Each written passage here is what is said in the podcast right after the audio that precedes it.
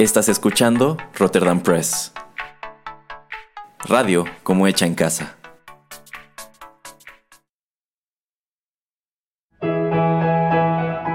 Rotterdam Press presenta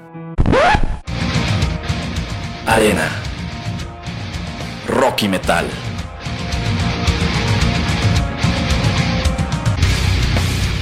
Un programa dedicado al lado más intenso de la música.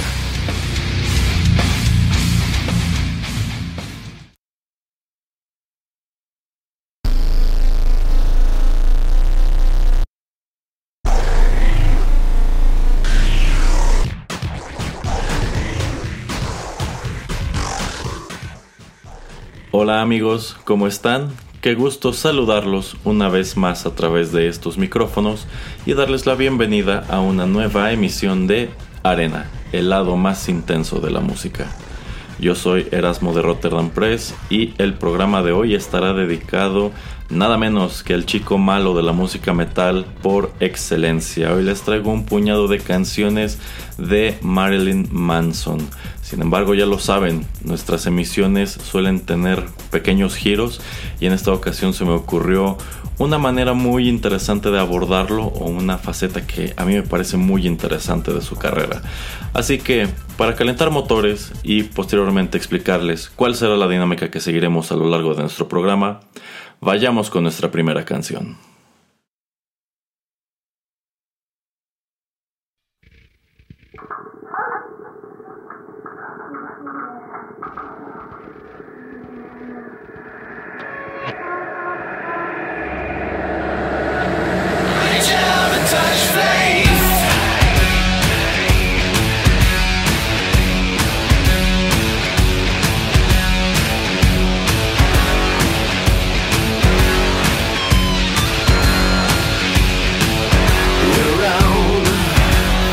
person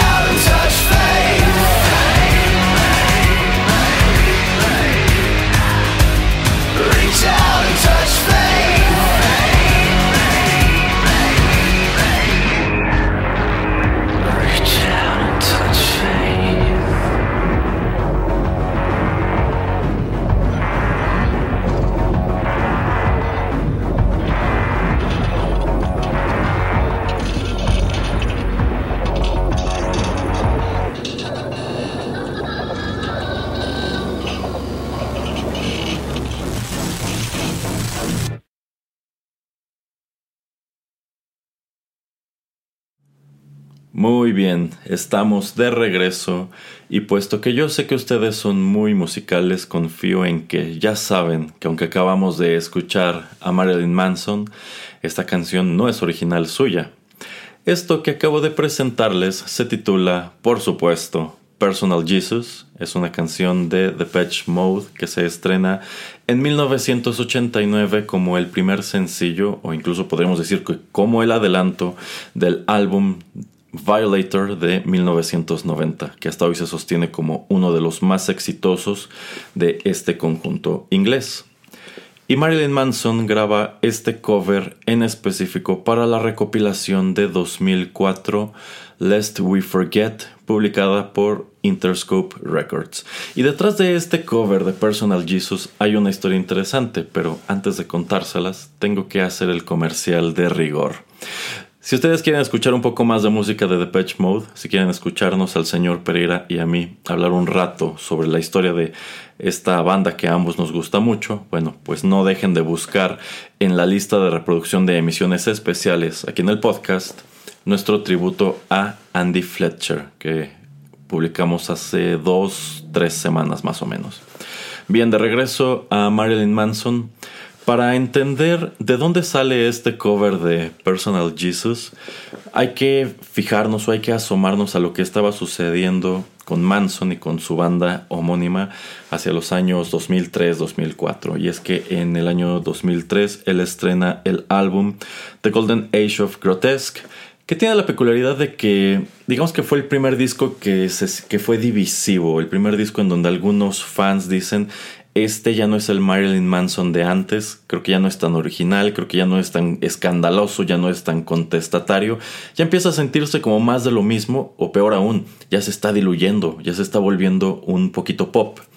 Y quizá precisamente a raíz de la recepción que tiene este, este trabajo, Marilyn Manson hacia el 2003-2004 estaba contemplando la posibilidad de ya no dedicarse a la música y enfocarse de lleno a a su faceta de artista plástico, porque algunos de ustedes sabrán, él pinta y también esculpe. Incluso, pues hubo una exposición de, de este trabajo que estuvo un tiempo eh, presentándose en la Ciudad de México, me parece que en el antiguo Colegio de San Ildefonso, y fue una expo pues igual de divisiva que casi todo su trabajo. A algunos les gusta, a muchos otros no les encanta, pero bueno, es una de las tantas cosas que este señor hace y efectivamente después del lanzamiento de The Golden Age of Grotesque, él pues considera que su futuro está allí y que ya solamente quiere dedicarse a eso. Así que pues él quería despedirse de la música nada menos que con un disco de mejores éxitos.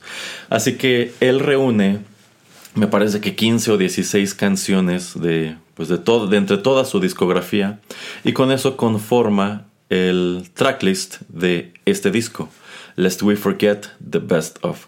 Sin embargo, para que no se sintiera como una despedida tan floja, o sea, nada más junté un montón de canciones y allí las, las aventé, él quiere grabar un último tema. Y es que él había conocido poco tiempo antes, en un concierto, a Shirley Manson, la vocal de The Garbage, y al parecer compaginaron tanto que decidieron grabar una canción juntos. Esta canción sería un cover de eh, Don't You Want Me, un tema de los 80 interpretado por The Human, The Human League. Eh, sin embargo, al momento de grabarlo y escucharlo, ambos coinciden en que en realidad no era muy bueno y es un cover que a la fecha no se ha estrenado.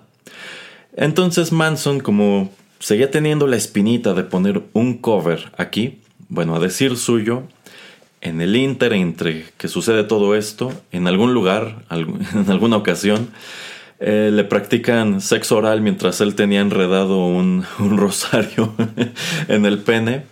Y es cuando se le prende el foco. Quiero hacer un cover de Personal Jesus y es precisamente eso lo que acabamos de escuchar y lo que termina apareciendo como pues una pista totalmente nueva en este álbum de despedida que termina por no ser de despedida, como que ya después de un rato lo pensó mejor, yo creo con la cabeza más fría y dijo, creo que tengo todavía algo que dar en la, en la música Y tres años después regresa con Eat Me, Drink Me, que sigue siendo igual un álbum bastante divisivo.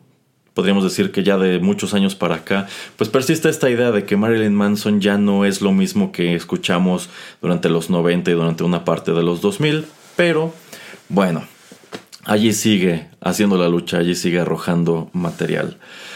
Así que prácticamente de esto es de lo que irá nuestro programa, de esta faceta que ha estado presente prácticamente todo a lo largo de la historia de Marilyn Manson, que son los covers. Hoy les traigo una selección de covers interpretados por este señor y su banda, así que espero que les guste. Eh, debo decir, esta es, una, esta es solamente una pequeña parte de lo que él ha presentado en este terreno. Eh, en el internet ustedes encontrarán algunas listas que afirman que ha grabado a lo largo de su carrera más de 60 covers, pero lo cierto es que algunos de estos covers solamente ha llegado a tocarlos en vivo.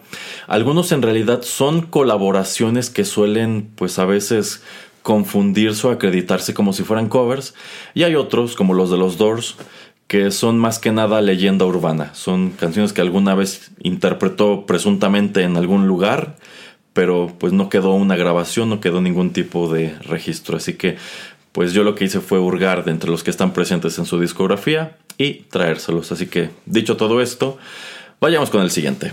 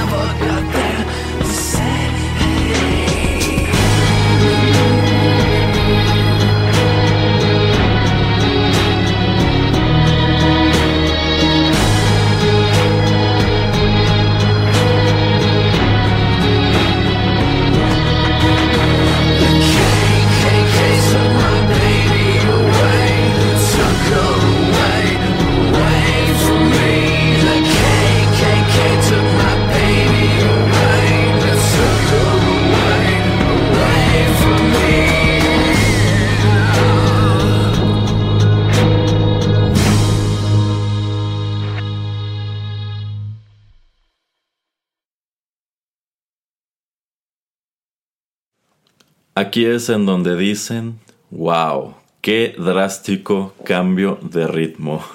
Y es que esto que acabamos de escuchar se titula The KKK Took My Baby Away. Esta es una canción original de los Ramones del álbum Pleasant Dreams de 1981.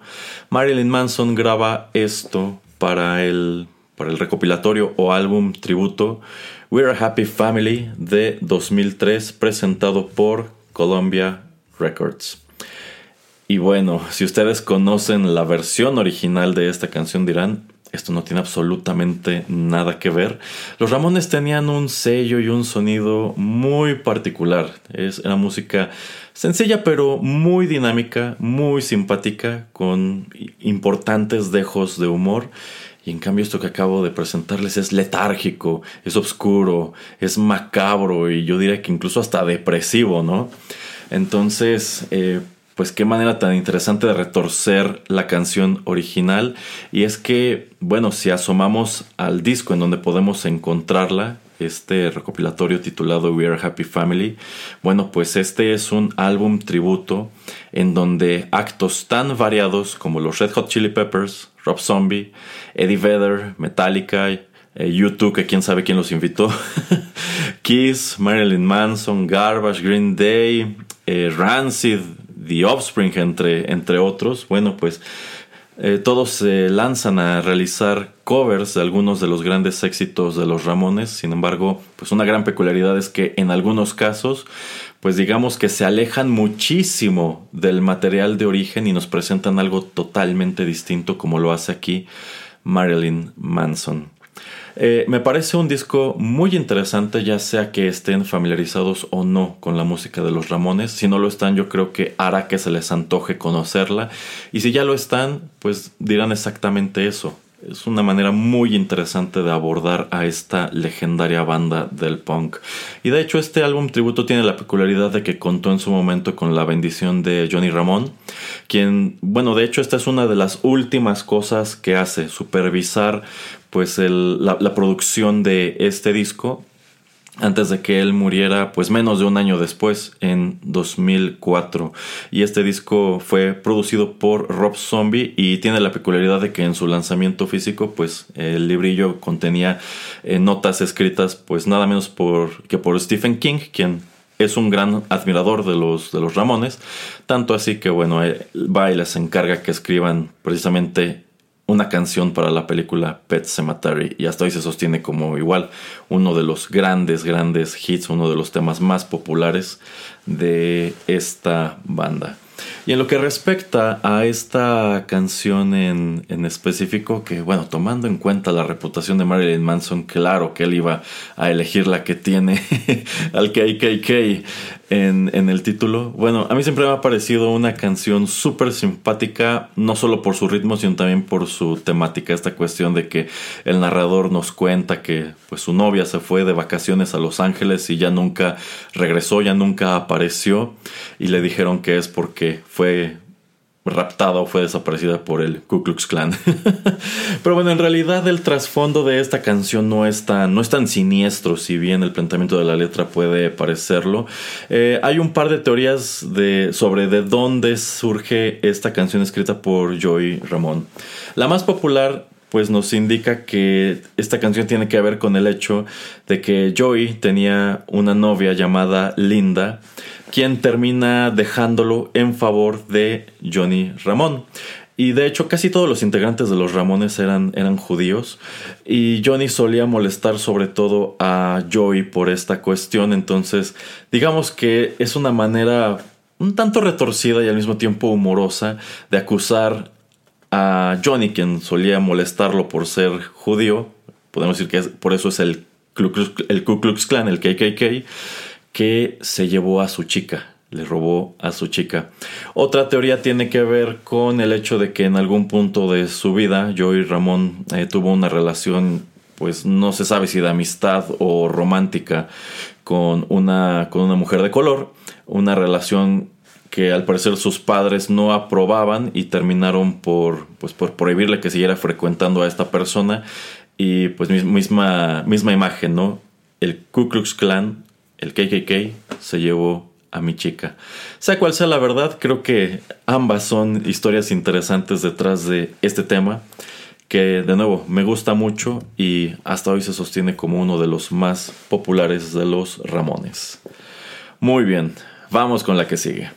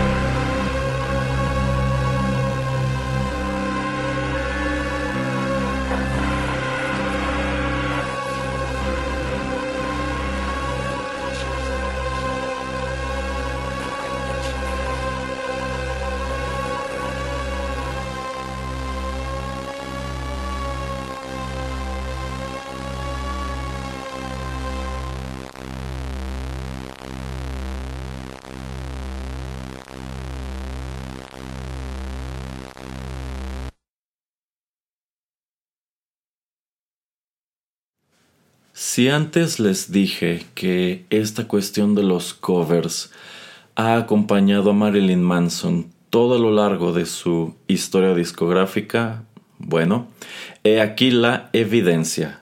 Esto que acabamos de escuchar se titula Down in the Park.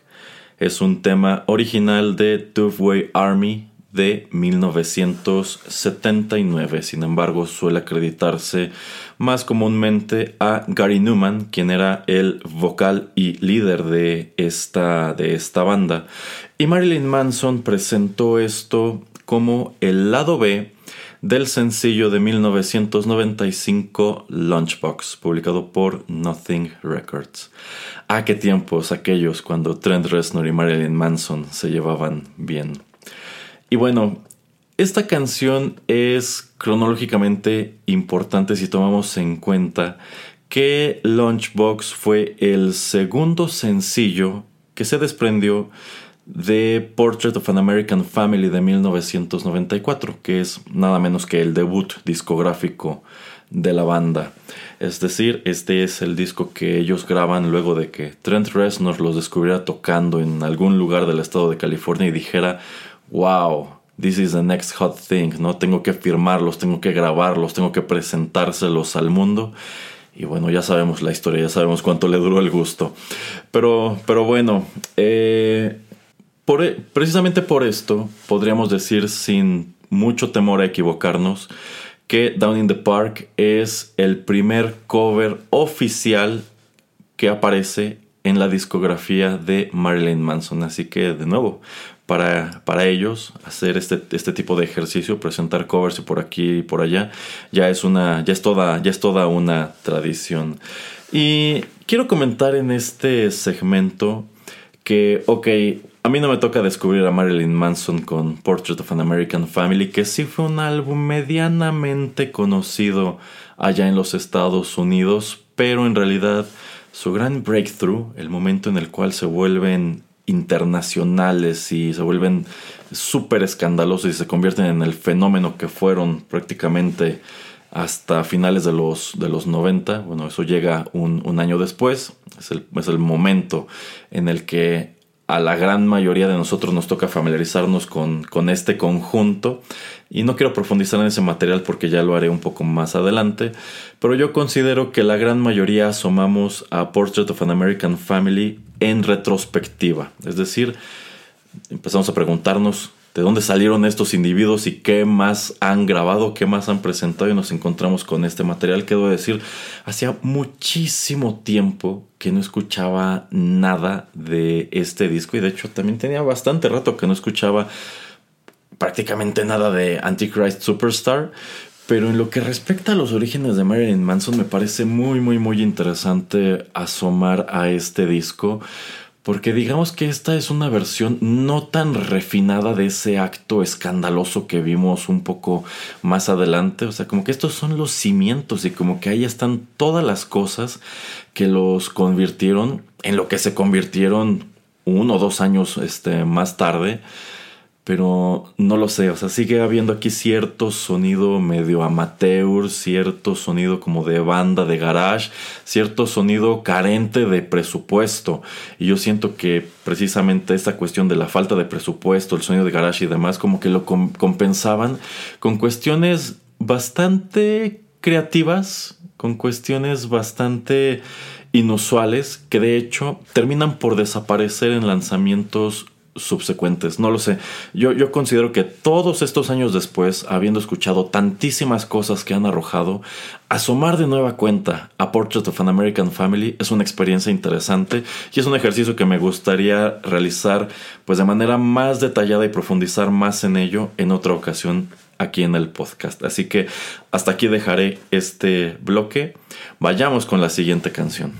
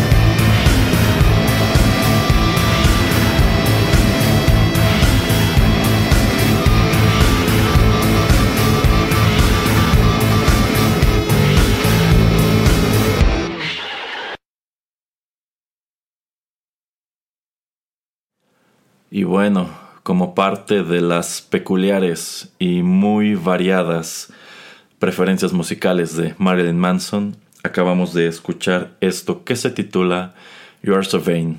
Esta canción es original de Carly Simon de 1971, sin embargo Marilyn Manson presentó esto como bonus track de algunas ediciones de su álbum de 2012, Born Villain, publicado por Cooking Vinyl.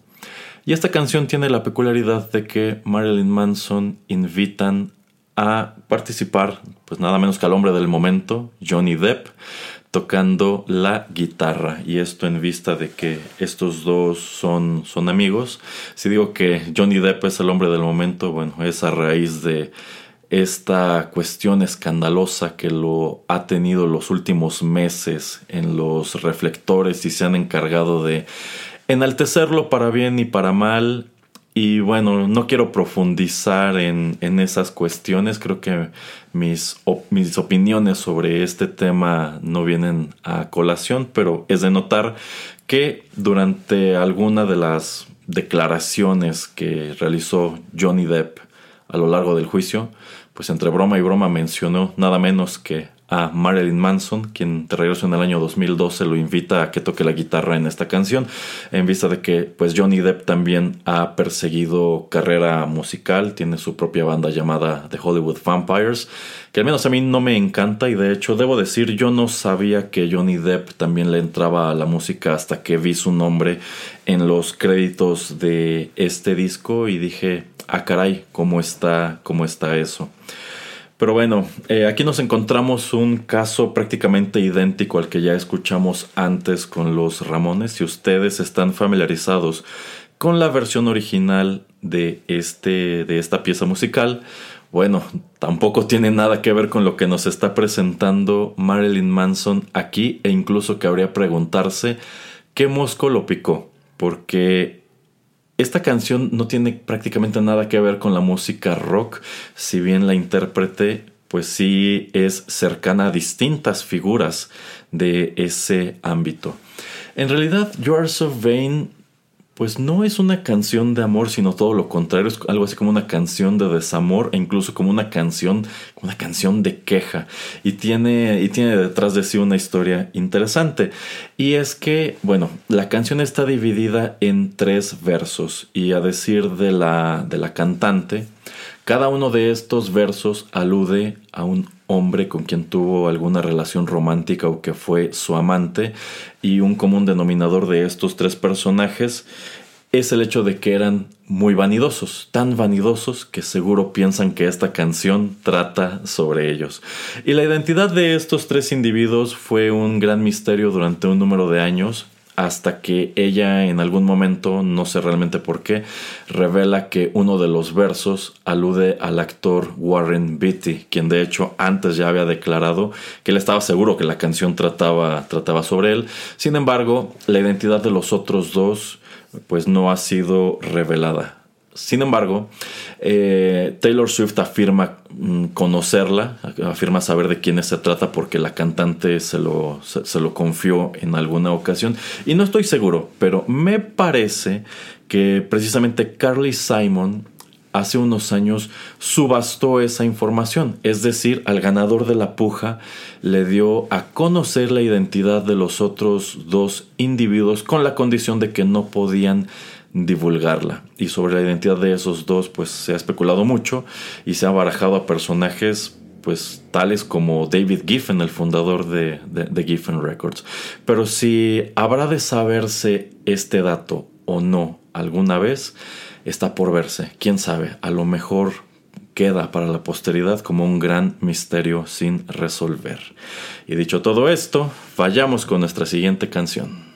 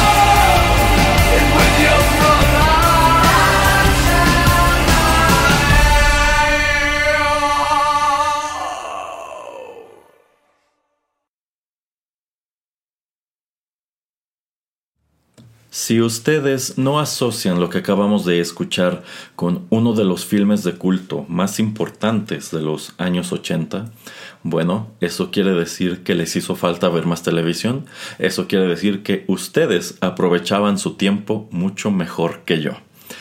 Pero bueno, la canción se titula Cry Little Sister, es composición original de Gerard McMahon, y hay un número de cosas que debo explicar sobre esta canción, pero primero terminamos de presentarla. Marilyn Manson arrojó este cover suyo en 2018 como un sencillo independiente publicado por la discográfica Loma Vista. Y si ustedes están al tanto de la reputación de este tema musical, coincidirán conmigo en cuanto a que solo era cuestión de tiempo para que un artista como Marilyn Manson realizara su propia versión de Cry Little Sister. En fin, ¿por qué esta canción debe remitirnos a una película ochentera? Bien, eso se debe a que este es nada menos que el tema principal del largometraje de 1987 The Lost Boys, dirigido por Joel Schumacher.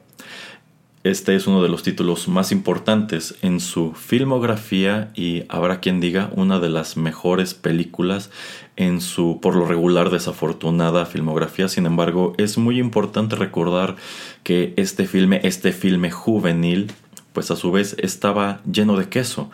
Sin embargo, a pesar de ello, termina por dejar una huella enorme en la cultura popular. Y es que al momento de estrenarse esta película en 1987, la verdad es que tiene una acogida bastante tibia.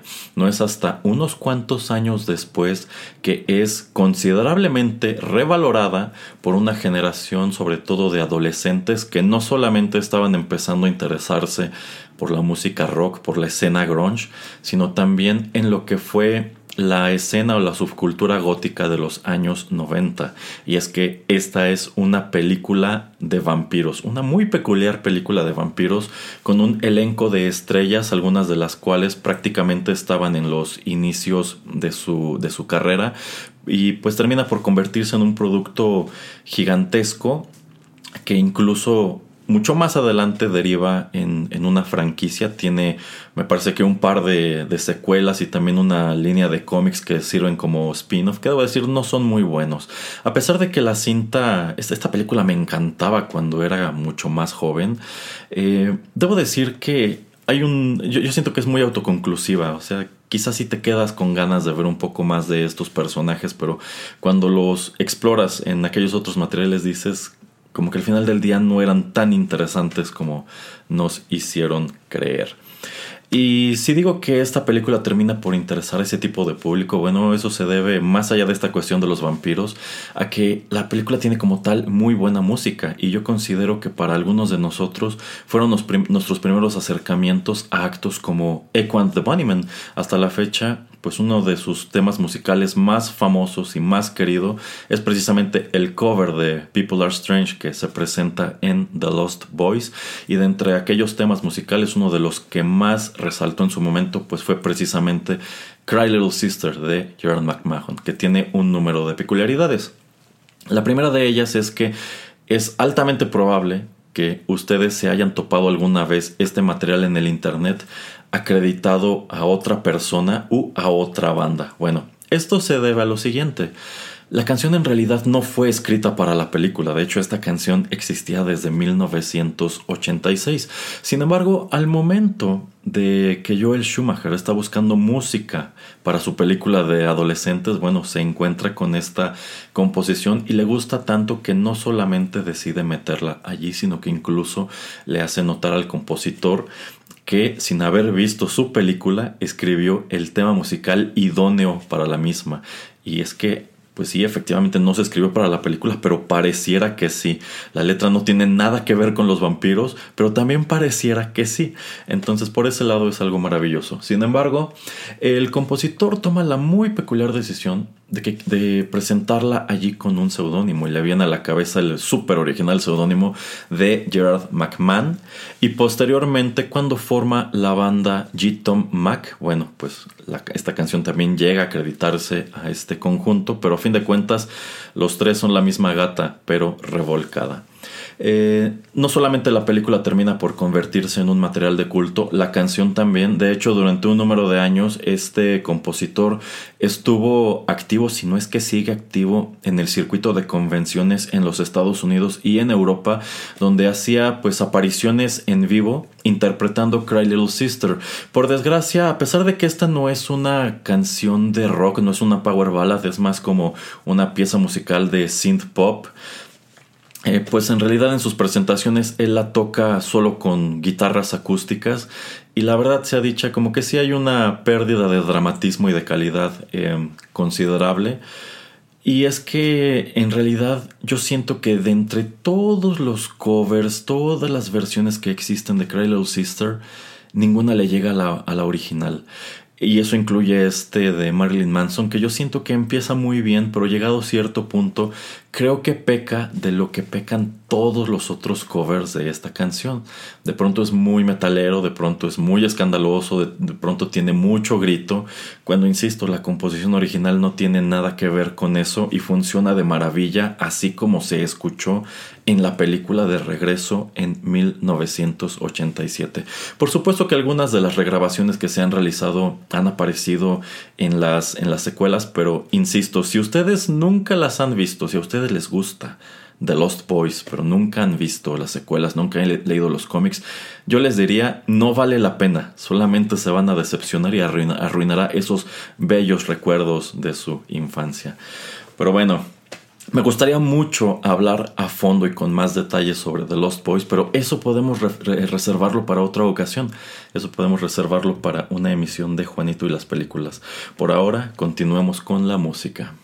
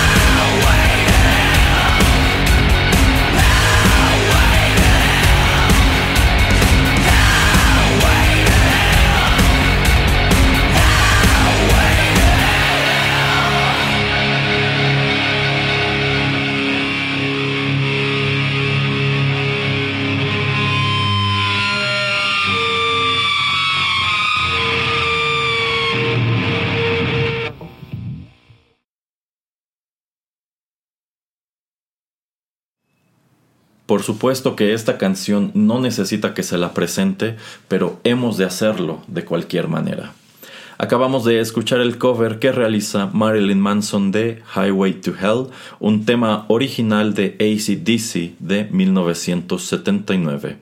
Esta versión curiosamente aparece 20 años después, en 1999, como parte del soundtrack de la película Detroit Rock City, dirigida por Adam Rifkin y estelarizada por Edward Furlong. De hecho, este es uno de los últimos grandes protagónicos que tiene este actor en Hollywood antes de que su carrera se fuera a pique. La música de esta cinta fue recopilada en un álbum por Mercury Records. Y Marilyn Manson no es una banda ajena a los soundtracks de las películas.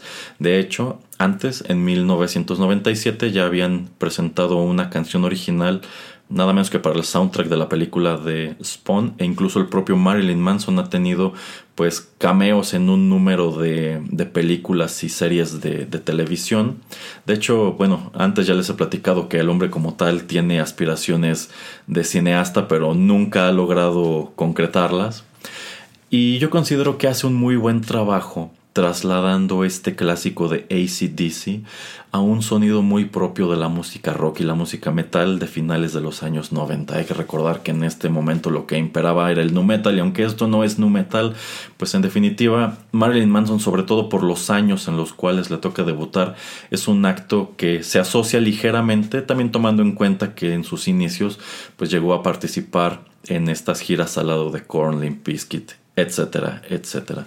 Pero me gusta mucho su, interpretación de Highway to Hell y, si tomamos en cuenta que en realidad esta es la canción que viene a poner, digamos, punto final a la narrativa de esta película, pues yo creo que es una gran manera de cerrar con, con mucho punch y que la gente se vaya súper prendida de la sala de cine. Si ustedes nunca han visto esta película, en realidad es una comedia y hay una enorme pista de qué trata en el título. Detroit Rock City. Podríamos pensar esta es una película de Kiss. Bueno, no necesariamente, pero sí es una película que tiene mucho que ver con Kiss. Aquí encontramos a un grupo de cuatro chicos adolescentes, uno de ellos es por supuesto Edward Furlong, quienes son fans de Kiss, tienen una pequeña banda tributo a este acto legendario y pues Kiss se encuentra de gira y dará un gran concierto en la ciudad de Detroit, que es una ciudad históricamente muy importante para, para esta banda, por eso es que escriben la canción Detroit Rock City, y pues ellos no quieren perdérselo, y prácticamente lo que la película hace es contarnos las peripecias que viven para conseguir los boletos, para trasladarse a Detroit, las cosas que les ocurren en el camino, las cosas que les ocurren una vez allá, las cosas que les ocurren antes del concierto, etcétera, etcétera. Debo decir, a mí me parece una cinta muy simpática, muy divertida. Recuerdo que hace unos años el canal Golden pues daba una suerte de maratón matutino o vespertino, precisamente como de comedias de rock y encontrábamos películas como Airheads, como Little Nicky y también esta. Y pues mirándola eh, de regreso todos esos años, pues sí, sí la disfrutaba bastante, pero eso no quiere decir que en su momento este no haya sido un desastre crítico y comercial. Es considerada una de las películas que pues, pues resultó ser tan mala que se llevó de corbata precisamente a Edward Furlong, quien era como tal una joven promesa de la actuación. Y debo decir que yo jamás me he explicado esta situación. Esta película es muy odiada, tiene una reputación terrible. Sin embargo, insisto, cuando yo la vi por primera vez, pues todos esos años atrás en el cable, me gustó y hace unos meses que la buscamos de nuevo para revivirla, me gustó todavía. Y es que yo considero que sobre todo si tú como adolescente te, te interesaste por la música rock, quizá estuviste en una banda o quisiste aprender a tocar un instrumento, tiene muchos chistes con los cuales te identificarás. Sí, el humor también es un poquito cheesy, de hecho yo diría que es un humor bastante blanco tomando en cuenta la temática y algunas de las cosas que hacen estos chicos, pero digamos que me parece una comedia inofensiva, así que si en algún momento tienen la oportunidad de asomar a ella, que ojo, van a tener que buscarla bastante porque al menos aquí en México, hasta donde investigué, no está disponible en ningún servicio de streaming y ni siquiera pueden encontrarse muchos clips en YouTube. Yo les diría, asomen a ella, yo creo que mínimo unas cuantas risas sí se llevarán. E insisto, podría profundizar más en, este título, pero creo que ese es tema para otros programas. Por ahora, vayamos con la, última canción de este y regreso con mis últimos comentarios y también a despedir.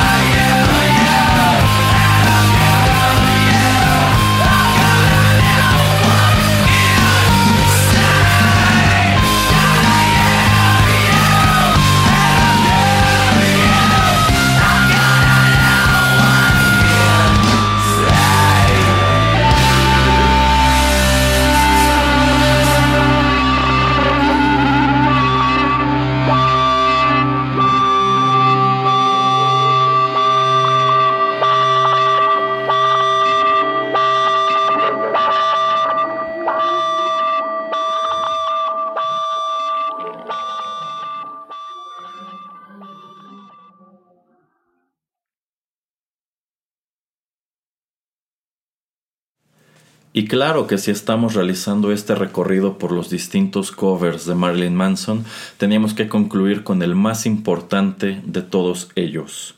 Sweet Dreams Are Made of This.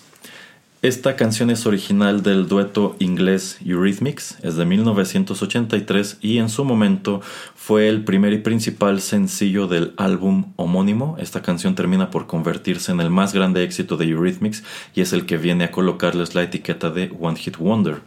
Marilyn Manson nos presentó su versión en 1995 como parte del EP Smells Like Children publicado por Nothing Records. Y si digo que este es el cover más importante, esto se debe a que esta canción en sí es en sumo importante para la historia de la banda y el intérprete.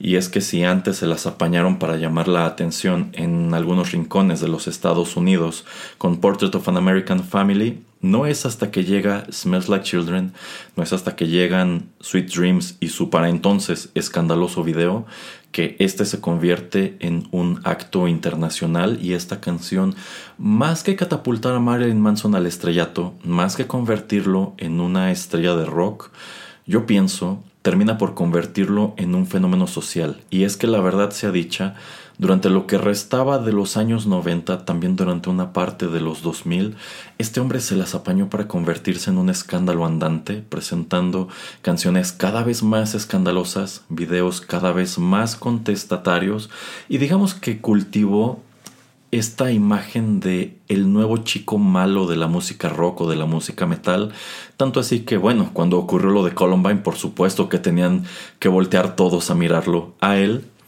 pero bueno, esta canción también tiene su importancia en cuanto a que a nivel internacional, para muchos de nosotros, este fue el primer acercamiento no solamente al sonido, sino también a la imagen de este señor. La primera vez que la gran mayoría de nosotros fuera de los Estados Unidos vimos a Marilyn Manson, pues fue pintarrajeado y con un tutú en el video de Sweet Dreams. Y claro que si en aquel entonces te atraía este tipo de música, si esta canción se las apañaba para llamar tu atención, para engancharte, era más que natural que asomaras al resto de Smells Like Children, que me parece un excelente material. De hecho, yo no me explico por qué esto fue presentado en su momento como un extended play y no como el segundo material de estudio de esta banda, porque a fin de cuentas tenía todos los elementos para hacerlo. Pero bueno, si te gustaba Sweet Dreams, si te gustaba Smells Like Children, también era altamente probable que fueras a un tianguis o algún mercado y compraras una copia pirata de Portrait of an American Family posteriormente asomaras pues, al que fue el disco favorito de todos nuestros papás en los años 90, Antichrist Superstar. Así que pues sí, fue muy interesante todo lo que este individuo hizo durante los 90, prácticamente los siguientes 10 años a Smells Like Children. Ya durante los 2000 como que el escándalo se fue diluyendo, como que algunos de estos antics, digamos que se fueron normalizando y el mercado ya no se espantaba, el mercado sencillamente estaba viendo exactamente lo que esperaba de Marilyn Manson. Y es así que estamos llegando al final de nuestro programa. A mí me pareció un ejercicio muy interesante, siempre me ha parecido muy llamativa esta faceta de Marilyn Manson, no solamente por la manera en que se las apaña para en algunos casos transformar las canciones y trasladarlas a su peculiar estilo musical, sino porque también nos permite asomar a cuál es el background musical de este artista. Y es que bueno algo que podemos notar es que es algo muy diverso. O sea yo considero que si te subes al automóvil de este individuo que no sé por qué harías eso pues no vas a escuchar solamente música metal. A lo mejor si te subes hoy, está escuchando éxitos setenteros. A lo mejor si te subes mañana, está escuchando música country. Entonces es interesante asomar al origen de algunos de estos covers y cuáles son las tantas influencias eh, o cuáles son los tantos lugares de los cuales él se ha nutrido, pues para realizar todo lo que ha realizado a lo largo de su carrera. Pero bueno, espero que hayan encontrado esta dinámica interesante. Por supuesto que hay muchos más covers que ustedes pueden buscar en el internet, pero por ahora ha sido todo. Muchas gracias por la sintonía. Si les gustó este programa, no dejen de compartirlo. Y creo que no está de más recordarles que todos los contenidos de Rotterdam Press desde el día 1 están disponibles de manera gratuita en SoundCloud y también pueden suscribirse a lo más reciente de nuestro podcast en aplicaciones como Spotify, iTunes, Tuning Radio, Castbox y bueno, otras tantas. Una vez más, gracias por la sintonía. Se despide de ustedes a través de estos micrófonos Erasmo de Rotterdam Press. Hasta la próxima.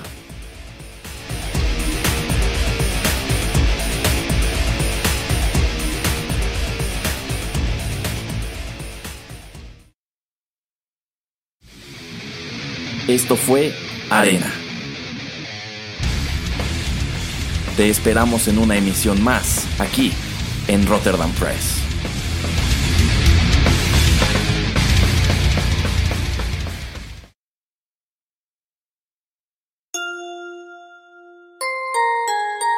Estás escuchando Rotterdam Press.